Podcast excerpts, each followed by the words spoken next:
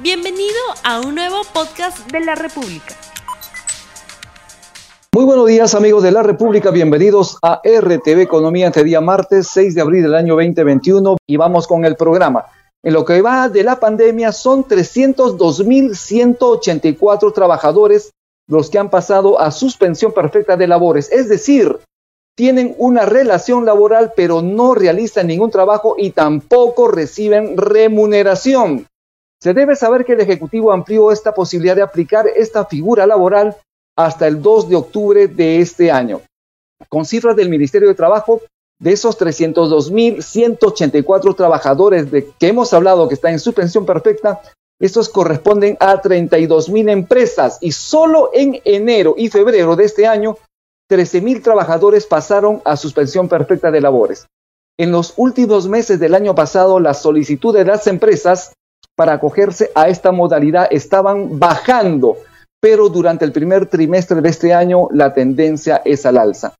Para los trabajadores que están en suspensión perfecta, el gobierno anunció la entrega de un bono de 760 soles que será entregado hasta por un máximo de tres meses y aplica solo para las empresas con menos de 100 trabajadores. Sobre este tema vamos a hablar el día de hoy con Javier Mujica. Él es abogado laboralista, a quien ya tenemos en la línea. Muy buenos días, doctor Javier Mujica. Muy buenos días, Rumi. ¿Cómo estamos? muchísimas gracias, bienvenido a RTV. Les cuento que el doctor Mujica está en Estados Unidos en este momento y antes de iniciar el programa estuvimos conversando sobre la situación de la vacunación y además él tiene un hijo que es jefe de, un lugar muy importante, un hospital, y nos estaba contando el proceso de vacunación y también cómo es que el gobierno de Estados Unidos está entregando un subsidio a las familias más vulnerables. Cuéntanos un poquito para que la gente entienda de qué se trata, doctor Mujica.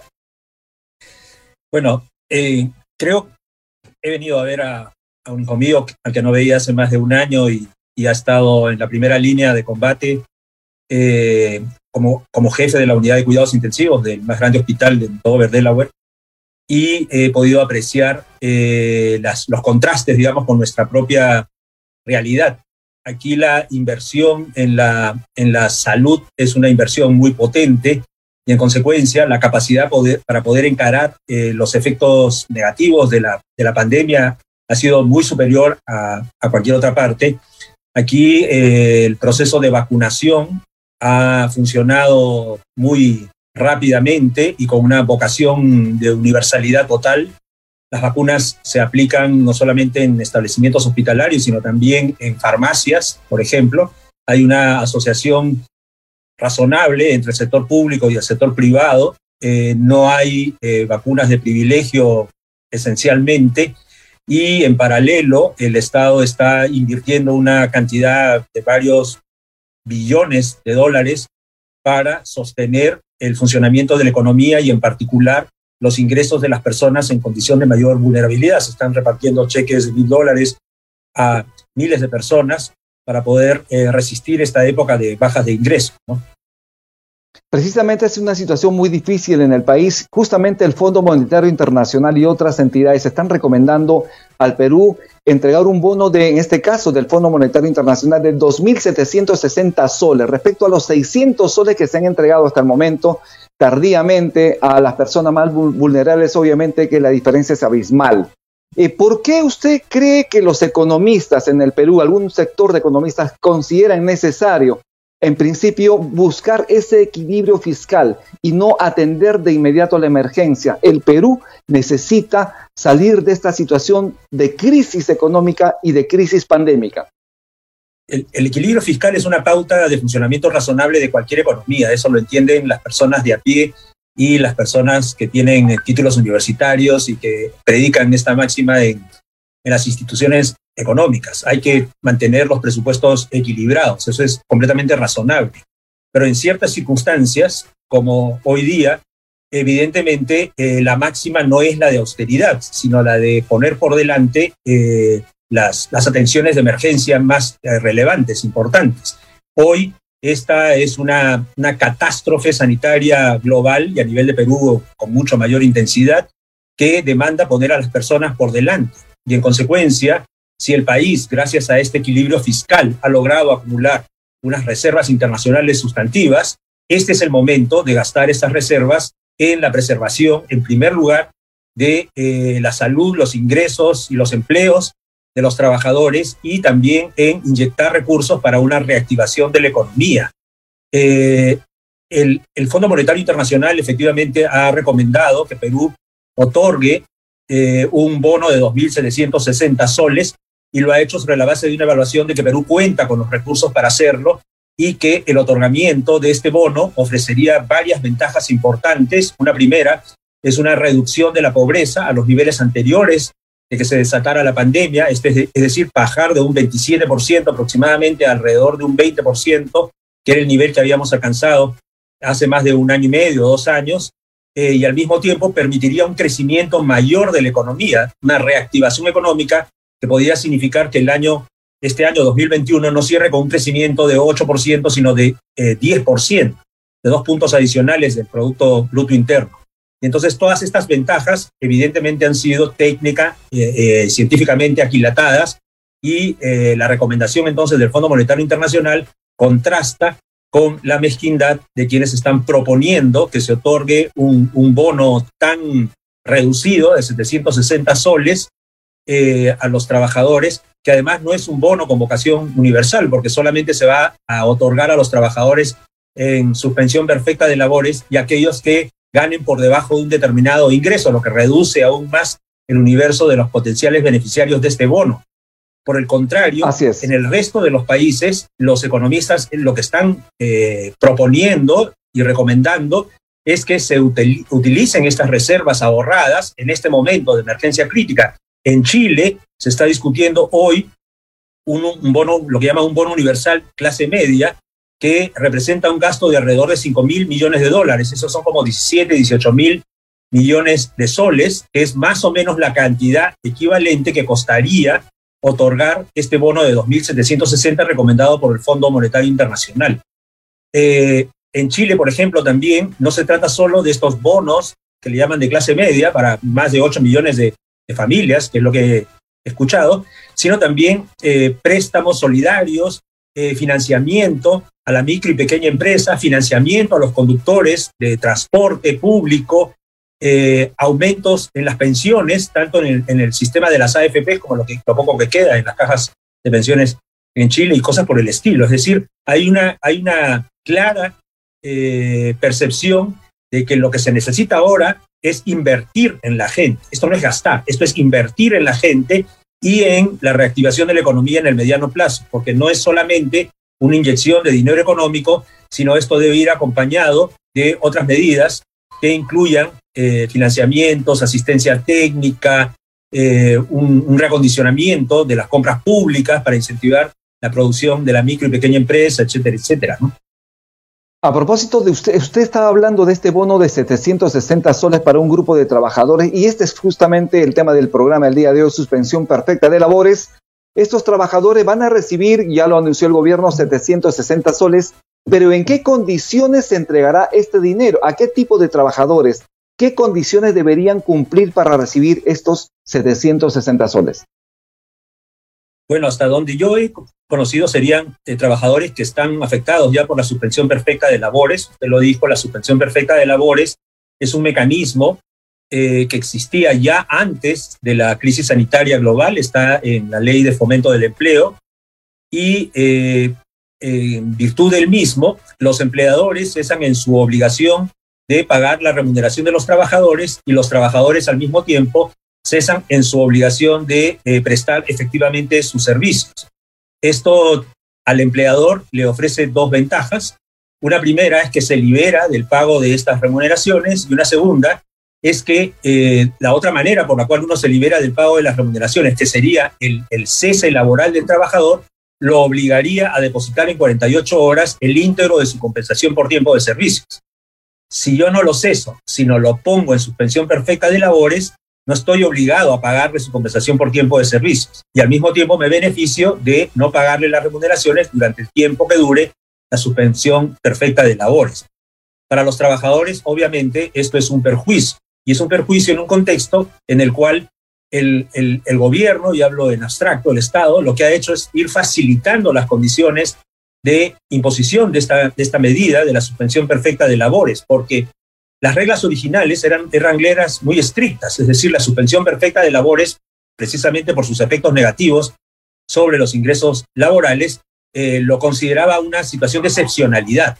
Para poder adoptar estas medidas, los empleadores deberían no solamente informarles a los trabajadores potencialmente afectados, sino también eh, tratar con ellos, sus representantes o los sindicatos de existir estos, eh, fórmulas alternativas, otras, otras maneras de encarar la crisis económica, que tendría que estar probada, por supuesto, habría que justificarlo, eh, que evitaran que los trabajadores se vieran perjudicados en la percepción de ingresos cuando más los necesitan, porque eso tampoco hay que olvidarlo. No estamos hablando en abstracto, sino en una situación en la cual los trabajadores requieren con urgencia de estos recursos. Y solo si no había otra alternativa, establecer esta medida de la suspensión perfecta de labores con una duración temporal sujeta a revisión, etcétera, etcétera. Eh, estas reglas se han flexibilizado y hoy ya no es necesario que eh, todo esto ocurra, es mucho más sencillo y esto es lo que explica por qué eh, se han presentado tantos miles de solicitudes de suspensión perfecta de labores y tantas personas, más de 300.000, se hayan visto afectadas por este tipo de circunstancias. ¿no? Queremos recordar que las actividades inmobiliarias, hoteles, restaurantes, comercios, servicios, transportes, almacenamiento, comunicaciones son los rubros que más han pedido la aplicación de suspensión perfecta de labores. Y queremos recordarles también que el gobierno, al momento de anunciar la entrega de estos 760 sables, serán solamente por un periodo de tres meses. Sin embargo, el periodo de vigencia de la suspensión perfecta es de más tiempo. En ese sentido, Doctor, eh, ¿qué cosas se debe hacer al respecto? ¿Qué cosas se debería hacer para mejorar, en este caso, la condición de estos trabajadores? Si bien es cierto que las empresas de estos rubros en este momento no pueden laborar. Bueno, yo, yo, yo creo que hay que mirar las cosas como integralmente, ¿no? Y entonces, eh, si nos enfocamos exclusivamente en esta medida, eh, lo último, lo, último que, que, cabría esperar sería como paliativos, ¿no? O sea, cómo le puede doler menos a las economías familiares eh, por el otorgamiento de este bono, que no sean dos o tres, sino que sean cuatro o cinco, pero eso no va a resolver el problema. Eh, es evidente que estamos hablando de un bono económicamente muy limitado que además va a alcanzar a muy pocas personas. Globalmente la situación es, es dramática porque no solamente están afectados los trabajadores del sector formal de la economía, sino también los trabajadores independientes, los trabajadores autónomos, los trabajadores de las micro y pequeñas empresas en el sector no regulado. Y, para ellos es que hay que pensar también eh, otra vez en esta fórmula de un bono universal. Necesitamos inyectar eh, estos recursos en todas las familias. Eh, los sistemas de focalización que hemos ensayado en los meses previos durante la emergencia no han funcionado. Los bonos han llegado tarde, además de ser diminutos, han llegado tarde a las familias. Y esto tendría que significar algún tipo de lección para nosotros. Y yo creo que en ese sentido no es eh, irrazonable lo que el Fondo Monetario está planteando, es decir, que se piense en una modalidad de otorgamiento de un bono universal a eh, todos los que lo necesiten, que son trabajadores tanto del sector formal como informal de la economía y en el sector público y privado, que es lo que están haciendo países como Chile, como Colombia, por supuesto en los Estados Unidos y en otras economías más desarrolladas.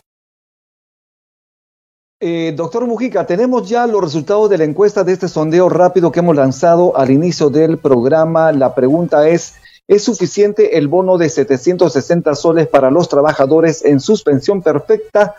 Sí, 18%, no 82%. ¿Qué opinión tiene usted respecto a este resultado de este sondeo rápido en la República?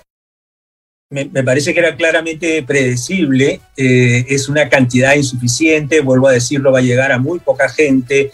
Eh, es eh, chocante si se tiene en cuenta que organismos tan conservadores como el Fondo Monetario Internacional están proponiendo sumas que son tres veces mayores y están justificando económicamente que esto no tendría un impacto negativo en nuestra economía, sino todo lo contrario, tendría un impacto positivo en la reducción de los niveles de pobreza tendría un impacto positivo en la reactivación económica por un incremento de la demanda y por tanto de eh, la animación de eh, la actividad económica Y entonces es evidente que eh, la mayoría de la población tenía que percibir esto como algo, como algo malo, ¿no? Y sobre todo si uno contrasta esta suma, 760 soles, con lo que es un salario mínimo, que son 930 soles. Es decir, ni siquiera un salario mínimo. Es, es realmente muy chocante, ¿no? De otro lado, y ya estamos ya por finalizar el programa, ¿cuál es su visión como laboralista respecto a las propuestas laborales de los candidatos que buscan llegar al sillón presidencial? Bueno, he visto, he visto que en general lo que, lo que enuncian son grandes títulos, ¿no? Vamos a hacer una reforma estructural, vamos a promover 5 millones de empleos, 3 millones de empleos, eh, todos eh, anuncios que no tienen un correlato con un, con un, sustento de basados en qué se está proponiendo esto. De qué manera vamos a, eh, por ejemplo, eh, reorientar el, el, tipo de modelo económico que hemos seguido, que es un modelo económico que no eh, alienta la generación de empleo decente. Hemos vivido 30 años de implementación de un modelo económico y laboral que lo que ha generado es más informalidad y ha generado más precarización de los empleos una reforma estructural es seguir un camino distinto, pero no hemos escuchado esto. Un, camino diferente es hablar, por ejemplo, de un código de trabajo o una ley general del trabajo y abandonar esta filosofía que nos ha conducido a tener un montón de regímenes especiales en el sector privado, en el sector público, cada vez con más precarización en el acceso a los derechos de los trabajadores.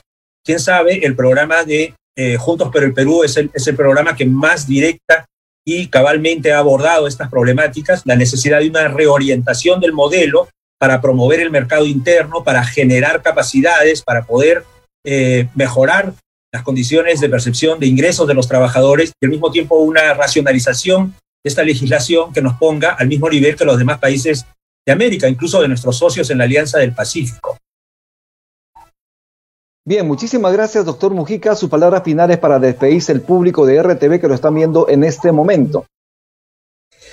Bueno, yo, creo que esta situación es una situación eh, que, a la que tengamos que resignarnos. Existen alternativas, existen propuestas, existen recomendaciones que hemos escuchado en estos días y para que éstas se lleven a la práctica tenemos que eh, empujar opciones políticas que respondan a estos propósitos y para eso tenemos este, este 11 de abril un, una oportunidad magnífica para hacerlo, pero al mismo tiempo también eh, organizarnos para que eh, a través de nuestra participación democrática estas reformas puedan implementarse, no solamente la elección del próximo domingo, sino al mismo tiempo nuestra participación en el proceso que permita que esto se lleve a cabo. Bien, muchísimas gracias. Estuvimos entonces con Javier Mujica. Esto fue todo por hoy. Muchísimas gracias por su atención en RTV Economía. Mañana estamos volviendo con un programa importantísimo para usted. Tupananchis, Kama, Pana Panaikuna. No olvides suscribirte para que sigas escuchando más episodios de este podcast.